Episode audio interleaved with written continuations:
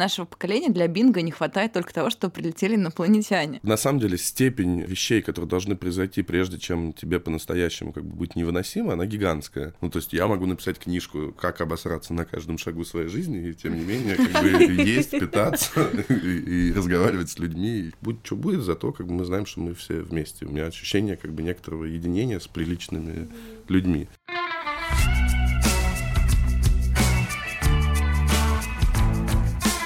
Привет, с вами в студии Радио Аня. И сегодня у нас в гостях Вася Зоркий. Вася, ты музыкант, актер, креативный продюсер разных э, культурных явлений. Есть тема, которая меня давно очень э, интересует, как вообще делать э, хорошие, добрые проекты в эпоху капитализма, когда все ну, как бы сжирают друг друга за бабки в рамках конкуренции и прочего, прочего, прочего. И есть твой великолепный совершенно кейс с проектом «Сказки на ночь», который был абсолютно некоммерческим. И это очень круто, что как бы можно сделать настолько масштабный, настолько громкий и при этом абсолютно как бы на добрых началах проект, который не подпитывается, ну, то есть подпитывается какими-то финансами для продакшена, но не для того, чтобы расти, а при этом он растет сам по себе, как какой-то цветочек, который поливает бывает вот в солнечный день весенний. Расскажи, пожалуйста, про этот опыт, а, почему было решено не коммерциализировать этот проект, и как а, ты вообще пришел к, к этому? Это было начало 2020-го на который сейчас уже, конечно, смотришь и думаешь. Какое классное время. И когда я занимался ивентами в это время довольно много, и у меня, собственно, был такой классный период, когда я подумал, что о, 2020 будет много заработаем, все, все начало расти. И на следующий день как бы этот рынок умер. А он умер первым, он умер задолго до всех, потому что первое, от чего люди отказались, это от праздников. И как бы я посмотрел на свой календарь э, праздников на год, э, он насчитывал один праздник, мой день рождения, в который еще надо было вложиться, что ты зарабатываешь. Ну, как бы стало понятно, что ничего не будет. Я посмотрел на свои счета, посчитал свои долги. Они во много раз превысили мои возможности. И как бы впал в некоторое уныние. А, и я подумал, что окей, я ничего не могу с этим сделать. Я позвонил части своих кредиторов и сказал, что, ребят, очень люблю, но, но, но нет. И я стал подумать, думать о том... Вообще, это была смешная история, потому что у меня было похмелье. Я лежал в ванной и думал, что настоящие герои этого времени, того, это, конечно, курьеры были. Угу. Что необходимо немедленно снять супергеройский блокбастер с курьерами. И э, я потратил 8 часов на монтаж трейлера несуществующего фильма про курьеров в э, главной роли которого была актриса Кая Скаделарио. Это такая э, мечта подростков из сериала «Скинс» была. И артист э, Александр Кузнецов, который сейчас в Голливуде снимается. Отличная пара. Да, я смонтировал длинный трейлер, очень долго там вмонтировал Сашины фотки, куда-то еще что-то, выложил в Инстаграм. И моя сестра, которая занимается кино, она говорит, а, блин, такое время, сейчас все сидят дома, может, ты правда попробуешь предложить э, киношникам снять этот фильм, найди Каю Скаделарию. И, значит, два дня я потратил на то, чтобы найти Каю Скаделарию, там, через 18 человек. В итоге Мурат Осман есть такой... Э, э блогер. Ну, он продюсер кино, на самом деле, но при этом блогер, да, это Follow Me оказалось, что у него есть в э, контактах КС Кадалари, он ей написал, она сказала, да-да, с радостью, но сейчас как бы у меня занят график, и вот мы пока не знаем, что будет. И я подумал, вау, так можно, а что мы еще Ого. можем делать? И потом я подумал, что, что хочется сейчас, и что хочется какое-то спокойствие. Я бы хотел, чтобы какой-нибудь нежный голос мне вечером читал сказки, и это ощущение, вот когда ты в Новый год уже ложишься спать, а твои родители где-то еще на кухне тусуются, и ты как бы под это засыпаешь. Я обзвонил просто всех знакомых артистов сказал, что давайте сделаем такой проект. И ни один, в общем, не отказался. И, собственно, со следующего дня мы его запустили. И дальше просто по 20 часов в день там мы все сидели в Инстаграме, и по 7 актеров в день выходили в эфир, читали эти сказки. Это стало очень быстро расти. И это для меня какое-то было абсолютно ну, просто спасение в смысле спокойствия, потому что, ну, ты понимаешь, денег нет, но вот есть что-то, что точно растет и что точно хорошее. А как вот в ситуации, когда нет денег, не промелькнула шальная мысль о том, как бы это монетизировать? Не написать ну, брендом, рано, например, рано чтобы... Было. Ну, как бы э, Марк Цукерберг научил нас, что монетизировать надо что-то, что уже можно монетизировать. И следующее, как бы, ну, дальше круто, потому что когда у тебя есть такой проект, мы обсуждаем сейчас блог со 120 тысячами подписчиков. что, то есть, как бы ничего. В него даже рекламу толком не, не продашь по-настоящему. Хотя аудитория идеальная. Это мама от 20 до 45 в основном, э, с молодыми маленькими детьми. То есть это все детские товары, стопроцентный рынок, ну, то есть как бы все понятно.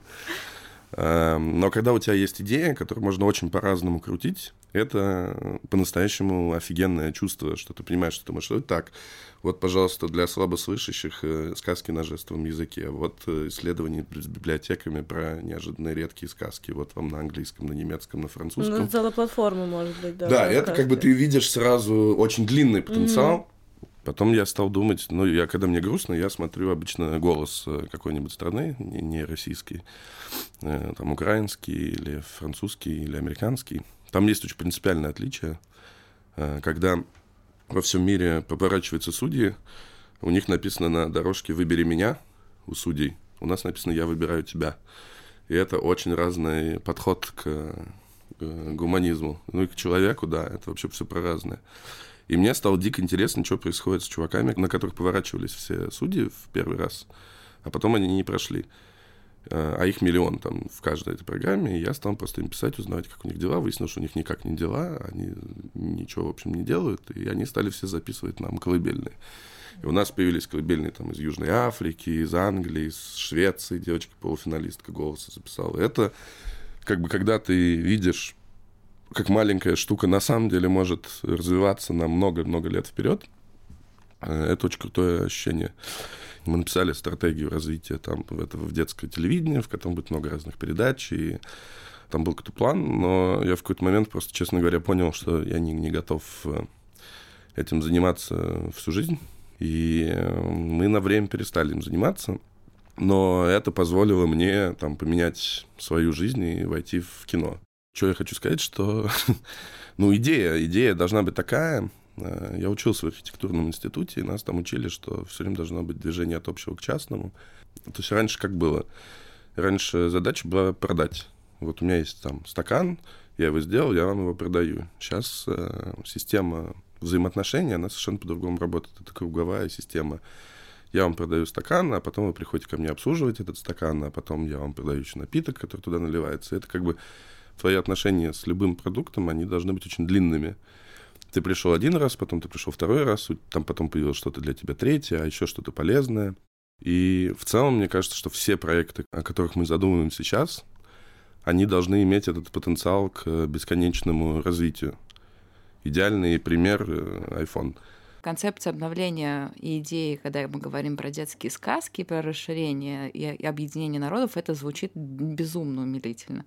Когда мы говорим об этом в рамках того же Apple, это звучит э, так, как будто оно ставит меня ну вот э, в буддизме это позиция человека страдающего, вульгарного, который никогда в жизни 100%. не выйдет на какую-то, ну, на другую ступень, скажем так. Я просто, у меня нет никакого оценки этому. Это, ну, есть вещи, которые просто происходят. Вот мир изменился.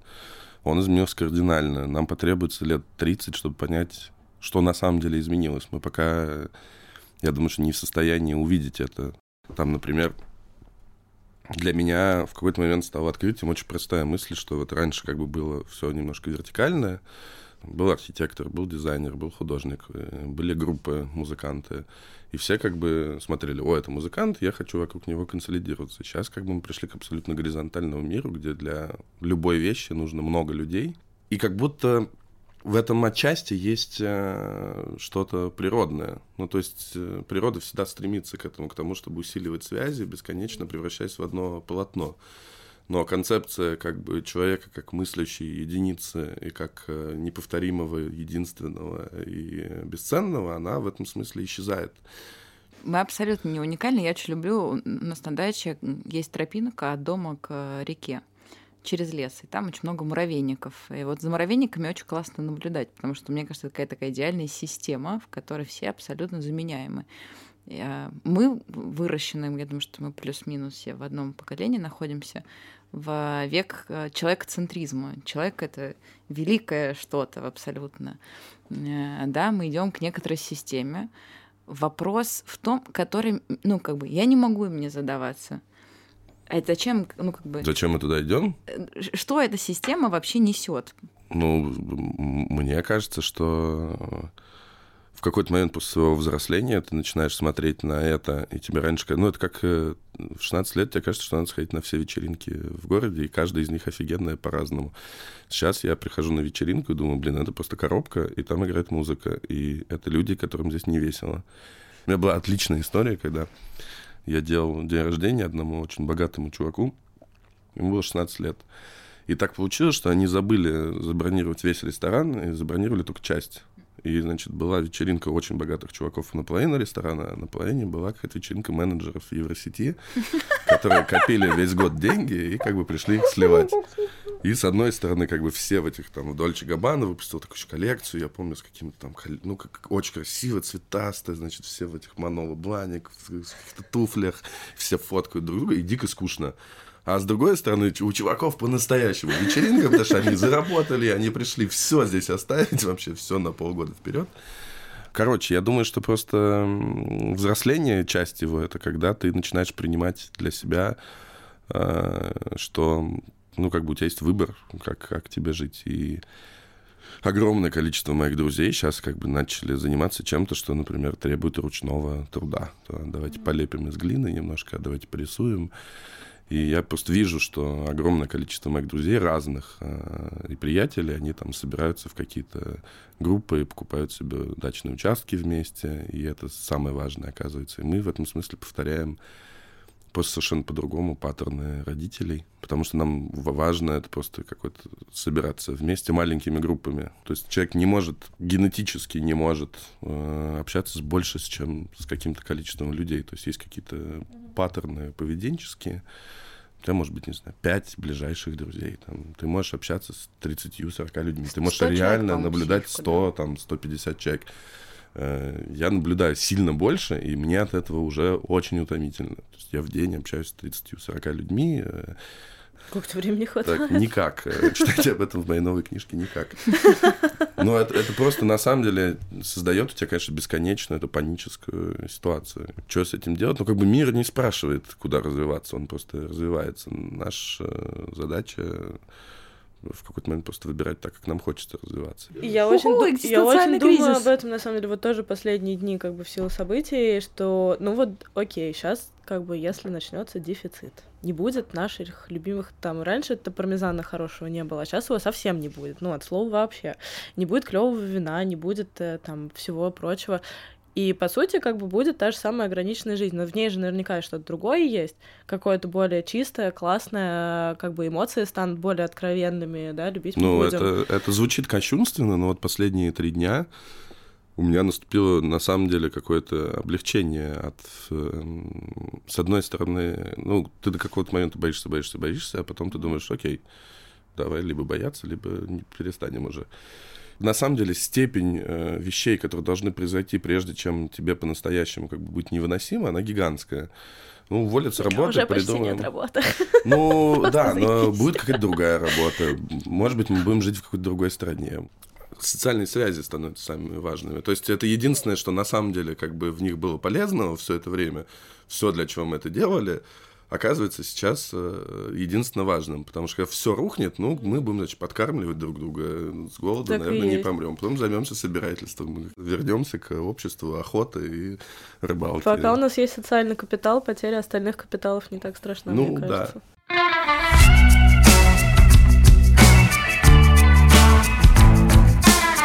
Все-таки я кину э, лопатку говна в капитализм, когда ты живешь вот в этом вот капитализме вечно, в котором смысл твоей жизни заключается в том, что тебе постоянно что-то не хватает угу. для того, чтобы стать каким-то счастливым и так далее. Красивым. Красивым успешным. и так далее, успешным. То вдруг во-первых, взросление происходит. Для меня вообще, мне кажется, это один из самых больших этапов взросления, это когда ты берешь ответственность в свою жизнь. То, чтобы сделать выбор, ты должен знать, что у тебя он есть. Ты так или иначе его как бы совершаешь. Ты начинаешь это оценивать.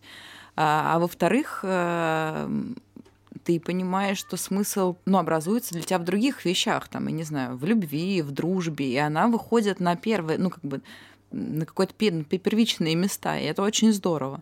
У Виктора Франкла, который сейчас часто, на самом деле, вспоминают почему-то, по крайней мере, в моих социальных сетях, это психолог, который пережил э, концлагерь во время Второй мировой войны. И он, э, я помню прекрасный момент в его книге, когда он ездил читать лекции по всему миру, уже после этого будучи успешным психологом, который создал концепцию экзистенциального роста, ну то есть там преобладание смысла жизни вообще над всем остальным.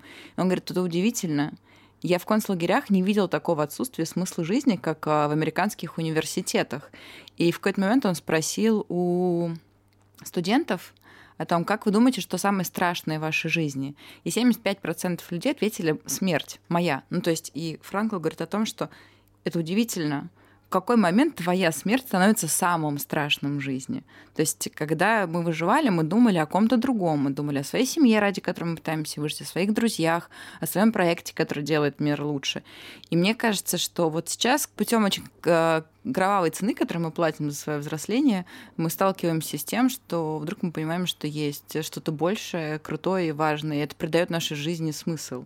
Мне не кажется, что э, только в капиталистическом обществе хочется быть успешным, и есть культ как бы быть красивым и успешным. Оно как бы всегда было у социальных животных. Это какой-то но я понимаю, я, я понимаю как бы войну с капитализмом, я в, целом э. Не, мы не воюем с ним, просто хочется понять, вот как бы есть вот эта капиталистическая матрица мышления, что как бы, ну вот у меня сейчас первая мысль, типа, пиздец, у меня сейчас не будет денег. И как бы, ну, в принципе, можно же, наверное, как-то без денег жить. Есть недвижимость. Ну, у тебя есть квартира? Бы... Ну, она там технически не моя, она принадлежит моей семье, технически я могу в ней ну, жить, можете... как бы не, а не платя. ее вы можете? Могу сдавать. Ну, тогда ты можешь сдавать квартиру, жить в Грузии в большой квартире, еще тебе Курс Ларя 37, к сожалению. Ну, хорошо, можно поехать в Армению, там, э, там не так пока модно, можно а, а делать вот так вот, что есть. Я бы немного успокоился. я ну, спокойно, э, как бы, да. Я, не, не, я не, не тебе, а вообще говорю, что мне кажется, что немножко надо посмотреть просто. Ну, мне кажется, что мы еще живем э, головой, то есть отчасти мы живем в суперсовременном мире, с другой стороны, у нас очень сильные вот эти паттерны поведенческие, они из прошлого мира. То есть дом, э, если уезжать, то уезжать это значит навсегда. Э, а как это? А, ну, на самом деле, это как бы просто перемещение твоего тела в пространстве. Ты можешь уехать на три месяца в Грузию, посмотреть, что будет, потом понять, э, надо ли тебе возвращаться, не надо, потом думать о том. Ну, то есть это когда это переходит в какую-то систему решений, я всегда готов э, поучаствовать. Что мне кажется еще про студентов, это классная мысль. Я вот смотрел как раз недавно на Netflix был фильм про чувака, который липовый делал э, документы для богатых э, американцев для поступления в Оксфорд, в Гарвард и в Ель. При том, что на самом деле как бы ни Оксфорд, ни Ель, ни Гарвард тебе ничего в жизни не гарантирует вообще это. То есть просто это хорошее образование, но это совершенно не значит, что ты оттуда выходишь, и ты автоматически становишься успешным, да, что тебя не отчислят после первого курса, ну, то есть очень много вещей.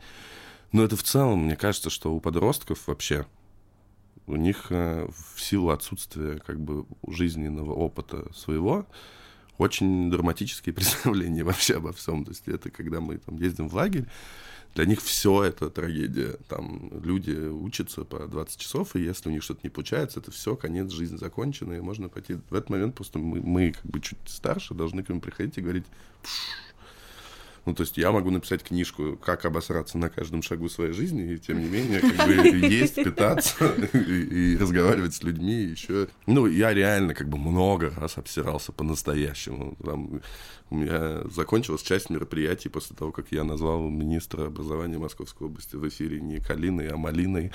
А, ну, то есть у меня было много разных срачей с людьми. Там меня обещали поликовать к трубе разные бандиты, найти, уничтожить. Ну, много разного бывало, но, но это составляет твой богатый жизненный опыт. И вот мой опыт жизненный говорит о том, что от места, где тебе кажется, что все пиздец, и сейчас все наебнулось, до момента, когда реально все пиздец, как наебнулось, много лет. Мы сейчас как бы сокращаем эту дистанцию, но Каждый паниковать день. Э, бессмысленно. Понятно, что будет как-то по-другому, но вот такие темы интереснее. Мы уже посмотрели, как было, мы уже все зарабатывали на хорошие рестораны, попили матчо, ну... И на этом все закончилось, что самое обидное. Как бы сток, сколько матчей мы выпили, блядь, ну можно было уже остановиться в какой-то момент и что-то другое начать Нет, делать. А, супер обидно. Там, например, мой друг, продюсер кино, он говорит про то, что киноиндустрия – это самая медленная индустрия из творческих. Потому что там как бы гэп производства, он занимает несколько лет. И обычно в России происходит так, что начинается какой-то хороший период, начинаются тучные годы, все начинают тусоваться, тратить деньги, все снимать рекламу, все богатеют. Киноиндустрия как бы в этот момент спит. Э, когда она начинает медленно просыпаться, и все начинают говорить, о, сейчас рассвет, и как бы начинается сразу какой-то пиздец. Ну, то есть так всегда. Это 2008, это 2012, 2014, 18, 22, ну, то есть регулярно. И вот сейчас, конечно, абсолютно только как бы полгода назад все говорили, о, пришли платформы, началась да. международная копродукция, сейчас русские артисты начнут сниматься везде. Все уже как бы пакуют сценарии для Netflix, все уже в голове снимают в Америке новое кино, и, блядь, все. Это, конечно, такой интересный опыт. Но... Будем ставить театр.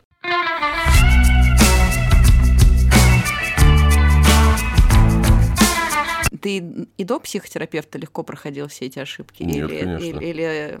Э, нет, моя, моя жизнь в целом, она была всегда так устроена, что э, у нее были циклы по два года примерно, где я начинал какую-то новую работу. Ну, то есть я работал Работал журналистом, потом я работал организатором церемонии, потом я работал организатором мероприятий, потом я стал креативным директором агентства, потом я работал на «Стрелке» и делал почему-то летнюю программу, потом я неожиданно работал в Министерстве образования, потом я опять работал журналистом, потом я делал музыкальные фестивали, потом я делал свадьбы два года и получал премию «Лучшая свадьба года» на, блядь, любимой премии просто космической красоты, и в каждой из этих сфер я э, в какой-то момент обсирался по-настоящему, э, потому что мне становилось либо скучно, потому что я понимал, что мне это не нравится, потому что у меня так устроен организм, э, потому что у меня как раз очень сильно развит экзистенциальный кризис по смерти, и это вообще моя главная основная тема, с которой как бы я только недавно понял, что она у меня есть, что как бы страх несуществования — это то, что надо мной доминирует, поэтому я себе закладываю во все проекты часовую бомбу, чтобы прожить много раз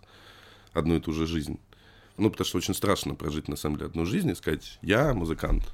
И все. И все. Как бы и ты дальше всю жизнь, вот как Red Hot Chili Peppers, 40 лет э, херачишь одни и те же альбомы с одними и теми же песнями, и все счастливы. Они выпустили новые. Да, да, и там все то же самое. Я поняла, в чем разница, да. Но в этот момент, как бы, если у тебя есть проблемы с принятием э, смерти как факта, то ты начинаешь все время перепридумывать себя заново, и это позволяет тебе на самом деле запускать новое э, бесконечно и, и, и каждый раз приходить к этому, но на самом деле не позволяет тебе никуда двигаться. Как э, интересно. И это, да, это очень страшно на самом деле. Ну, то есть у меня в итоге как бы... Э, мне 37 лет, у меня нет детей, например. Ровно потому, что я все время думал, что вот сейчас как бы мы сделаем заново новый скачок, а потом поедем. А потом, ну, в какой-то момент ты там понимаешь, что, а, нет, все-таки там конец, и давайте-ка на него посмотрим. И вот этот момент, э, когда ты начинаешь как бы поворачиваться, я вообще думаю, что это для очень многих людей, на самом деле, некоторые проблемы, по которым очень мало кто говорит. Но мы же живем в суперинфантильном обществе, которое как бы все время отодвигает этот вопрос от себя всеми возможными способами. Это отдельная еще мысль, про которую мне очень нравится думать, что в, как бы в пострелигиозном обществе, когда религия потеряла доминирующее значение, а религия как бы к ней не относиться, но она отвечала на вопрос, типа, вечной жизни, что будет дальше. И снимала с тебя эту ответственность, и ты как бы понимал, а, окей, ну там что-то еще есть, э, ну, значит, и дальше ты вне зависимости Тебе еще говорят, этого. что делать для да, того, да, чтобы все было все окей, отвечено, вообще все приятно. И ты можешь как бы идти, не идти, но там что-то есть, и ад тоже, блин, а может быть нормально в аду, ну, фиг его знает. Нормальные ребята там будут ну, хотя бы. пацаны там, свои все со двора, уёбки все твои. Но когда это время закончилось, как бы перед человеком действительно возник э, этот вопрос бесконечный и страшный, на который никто ни, никак не ответил. И философия, на самом деле, не, не нашла ответ на этот вопрос. И психотерапия не нашла ответ на этот вопрос. То есть даже Елом в э, экзистенциальной психотерапии, ну, как бы, вот я прочитал, и не могу сказать, что мне стало как-то мега легко. И дальше общество стало инстинктивно очень инфантилизироваться. То есть, например, почему Почему комиксы бесконечные? Почему детские фильмы? Почему мы не взрослеем? Э, как говорит э, мой э, гуру последних дней, Кирилл Георгиевич Иванов, человек с блядь, космической Это точной да, по позиции по всем вопросам, аккуратный. Мы никогда не станем старше, нам самим от этого страшно. Ну, то есть мы реально не, не похожи на поколение своих родителей в нашем возрасте. Мне 37, и мне все еще кажется, что, о, ну, то есть, когда ты знакомишься в баре с девушкой, она говорит, ты такой хороший, но ты что-то уже такой старый. Ты думаешь, а, блядь, все-таки ты такой старый уже. И, и, и что дальше? Ну, дальше вы встречаетесь. Ну, что, что дальше? У меня есть ощущение глобальность, которое мне который подтверждает все мои размышления последние 3-4 дня о том, что наше поколение находится на стыке, ну, какой-то в трансформационной мясорубке, и, кстати, понятие взрослый тоже связано с этим, что связано с ответственностью. Но я никак не могу нащупать, где точки опоры. Бог ну, как бы можно прийти к вере в Бога, это очень спасительно, действительно сильная, хорошая опора, но социально вряд ли как-то сейчас радикально что-то это изменится. Мы берем ответственность за свою жизнь на себя, и как бы для меня это как некоторый критерий взрослого человека. Но при этом не очень понятно, есть человеческая жизнь, а есть что-то больше. Есть ли вообще что-то больше? Или вот эта вот идея систем? Или это какая-то... Давай. Мне кажется, это этика будет некая новая система этическая. Общая? И вот, да, да. И вот как раз э, мы сейчас э, на прошлой неделе сделали две сессии в VC Foundation с подростками. У них есть программа для молодых взрослых. И это, конечно, фантастический опыт, как бы с ребятами поболтать, потому что в целом, ну, у меня нет никакого окружения такого возраста, а они как Все, бы... Всем рекомендую. А, просто они Все, фан- с фантастические. подростками, и просто делать это бесконечно. Да, Это их уровень осознанности, их стремление к человечности, мне кажется, что они реально в состоянии создать, э, как бы видя все факапы предыдущих поколений, видя все вопросы, которые достаточно ребром сейчас мы уже поставили, у них есть возможность опереться как бы на действительно какую-то человечность, искренность и желание как бы жить в классном обществе, чтобы создать новую этическую систему, которая будет не вот новой старой этикой, которая и одна, и другая всех пиздит, а будет реально классным как бы способом устраивать свою жизнь в обществе. Я очень прям верю в это. Я вот вышла, я помню, с той записи, и прям такая, да, они у них все получится. На что они будут опираться? На наш опыт. У них, слава богу, есть перед глазами весь наш опыт. Мне Ну, кажется, это большое преимущество, потому что если для нас вот это перенасыщение информации стало врагом, мы не умеем с этим справляться. Для... Они смогут распорядиться информационными ресурсами так, чтобы использовать их как инструменты, а не как, как бы там способы отвлечься, заполнение своих пустот внутренних. То есть мне кажется, что там, э, если ребята не сломаются как бы по пути, то мне кажется, у них есть все шансы сделать очень клевый мир.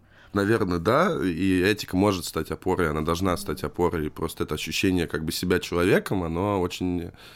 Ну вот я могу сказать, что в последние дни у меня, ну то есть тут есть очень раздвоение личности, потому что есть часть, которая как бы в офигении, а есть часть, которая думает, что я знаю, что я делал 8 лет, и мне не стыдно. И я смотрю на людей вокруг и думаю, это очень хорошие люди. Я счастлив, что последние там, 10 лет мы все вместе что-то делаем крутое. Я смотрю на своих друзей, которые на силу света делают э, шоу Билли Айлиш, там, э, ты смотришь на Эндел, э, чувак, с которым вы бухали в маяке, делает с Граймс проект приложений для сна. Ну, то есть все что-то делают. Тактики, офигенная компания, которая снимает классное кино, ролики и, реально классные продакшны, охуенные вечеринки.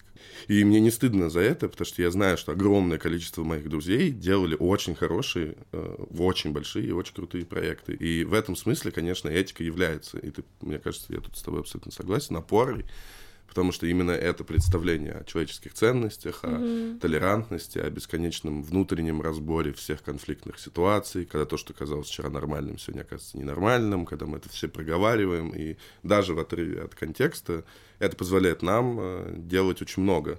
На сегодняшний день у меня есть некоторое облегчение, потому что как бы это- ты понимаешь, что врать уже невозможно себе и во всем, и просто, ну, будь что будет, зато как бы мы знаем, что мы все вместе. У меня ощущение как бы некоторого единения с приличными людьми.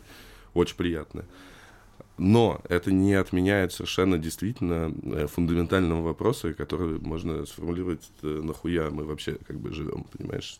Я вот, например, говорил с психотерапевтом о том, что меня ужасно угнетает, что человек это абсолютно биологическое существо, что у меня есть внутренний невероятный протест против того, что ты максимально зависишь от того, как ты ешь, как ты спишь, как ты э, думаешь, ну то есть, что ты реально как бы твоя душа, она не управляет этими процессами. И поэтому там много лет я не, не занимался спортом, не ходил там, жрал говно, пи- пил Кока-Колу по 6 литров в день. И я когда думаю, как бы, что за этим стоит, я вдруг обнаружил, что это какой-то, на самом деле, внутренний протест против просто естества своего.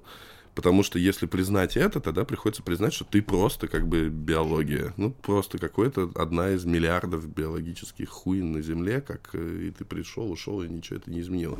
Это грустно. Что с этим делать, я не знаю. Если мне кто-нибудь придет и скажет, что с этим делать, я буду очень рад. Мне кажется, все равно, как бы, да, мы биология, мы часть биологии, что очень охуенно, но есть, э, как бы, человечество единственный вид, кто осознает, что у него есть будущее, и что можно развиваться и что... Я в какой-то книжке, если что, прочитала. Да, в одной и той же, скорее всего. Я очень давно еще училась в школе, когда читала была, значит, какая-то книжка, сборник э, эссе, типа 100 лучших ученых на планете прямо сейчас, которые написали свои фантазии, свою как бы научную теорию, которую они пока не могут доказать, но они у дико в нее верят. И это очень клевая тема. Я, к сожалению, потеряла, как называется эта книжка, с тех пор не могу найти, но я прям мечтаю ее найти, чтобы дочитать все остальные. Но там было одно эссе от астрофизика, который говорит, что моя теория, которую я пока не могу доказать, это то, что мы единственные во всей Вселенной.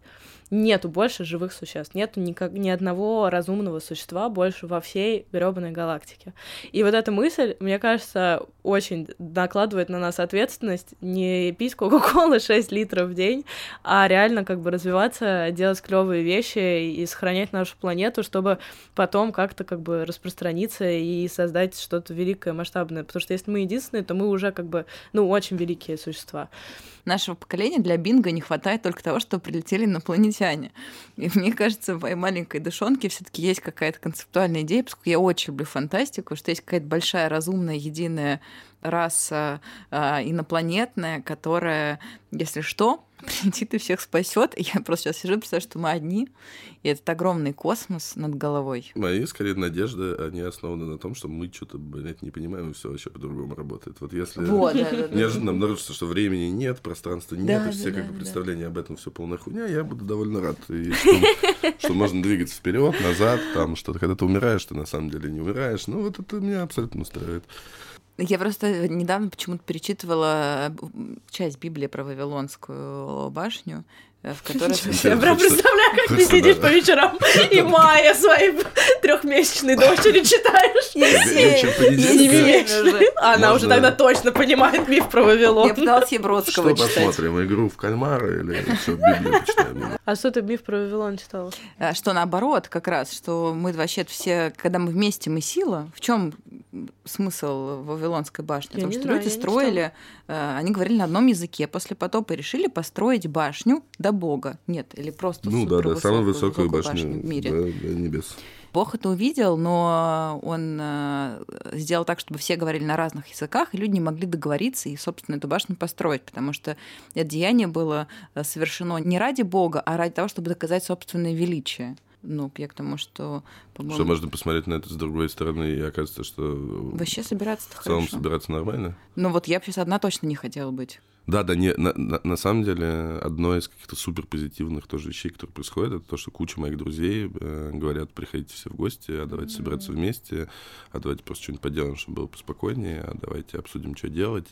И это начинает быть похоже немножко, конечно, на какой-то Советский Союз 80-х, где все ходили по квартирникам, но, с другой стороны, может быть, и в этом и было как бы спасение, оно породило огромное количество хорошей литературы, хорошей музыки, хороших э, мыслей, а главное, что в итоге привело к какому-то более свободному внутреннему обществу.